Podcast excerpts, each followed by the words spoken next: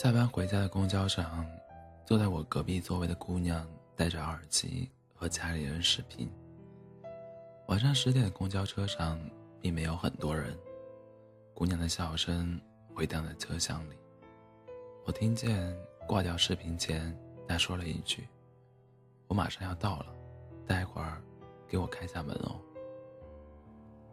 而我点开手机上的倒计时软件。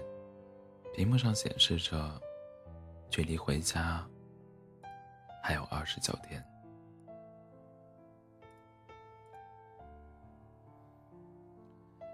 忘了是从什么时候开始，我习惯在闲来无事的时候搜一搜家里的车票，看一看家里每天的气温。虽然偶尔也自嘲一下，明知道这样并不会让回家的日子来得快一些。但还是习惯了这样做。没办法，那个距离，我现在，那个距离我现在位置一千多公里的地方，有我的家，也有我太多的回忆和牵挂。不久前，因为工作，我离开家去了一个新的城市，不合口味的饭菜，完全陌生的路线。很难适应的天气，走在路上，旁边人说话用的都是我不曾听过的口音。实际上，我有很多不习惯的地方，我担心适应不了现在这个圈子，我害怕这座城市容不下我，我害怕一份完全崭新的生活会对我太残忍。但我希望达到我理想的高度。我希望这趟远行最后能得到我所期望的意义。我希望回家的那一天是龙归故里，而不是不得已的放弃。所以，我忍耐着，也坚持着。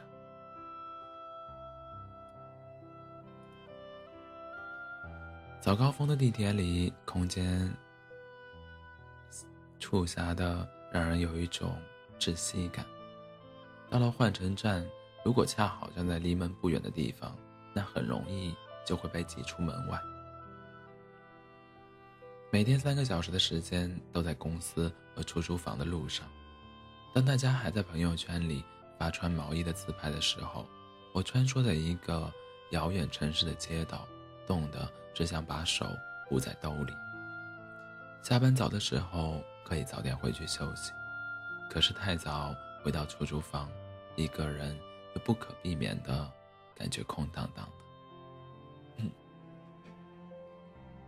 孤独吗？孤独。辛苦吗？辛苦。想家吗？想。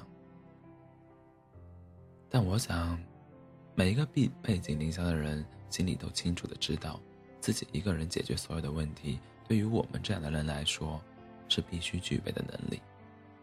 这个时候，我们要学会的，不仅仅是适应新环境，更要学会把勉强的承受生活，变成得心应手、得心应手的生活，把无助的自己变成强大的自己。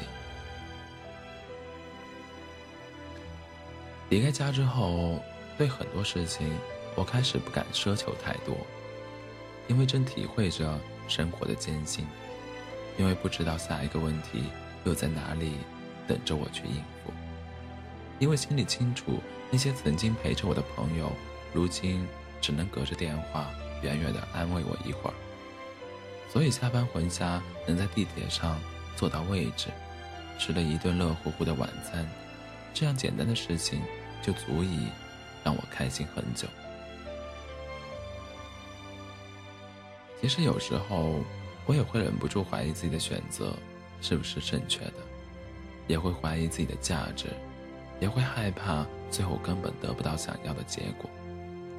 但一想到每次和爸妈的通话，想到发了薪水把钱打回家后他们那种欣慰，想到心里还有很多很多愿望没有实现，想到还没有变成更好的自己，那份坚守阵地的勇气就又回来了些。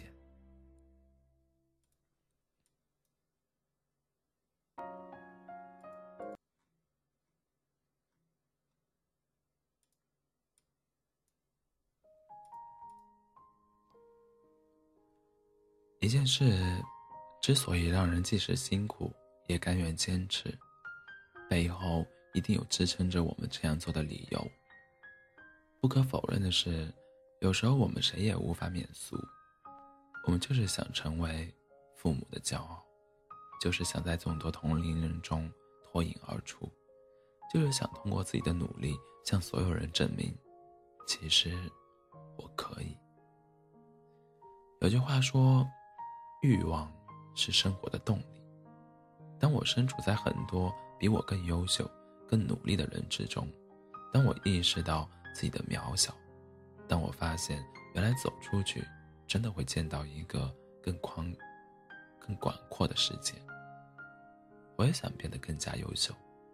我也知道，其实我做了正确的选择。然后我开始相信。其实并非是人生太辛苦，而是我们自己太脆弱。但，我想你一定也和我一样坚信着，总有一天我们会带着优秀和强大的自己回家。天气冷，就多穿点；生病了，就吃药。晚上尽量早点休息，第二天再有足够的精力。你要知道，这是基本的常识。一个人在外面，你只有自己照顾好自己。另外，早点适应一个人在外的生活，别太想家，但也不要忘了，无论发生什么，你还有家。希望你真的能早一点过，希望你真的能早一点过得像每次打电话跟父母说的那样。不用担心，我在这边，一切都好。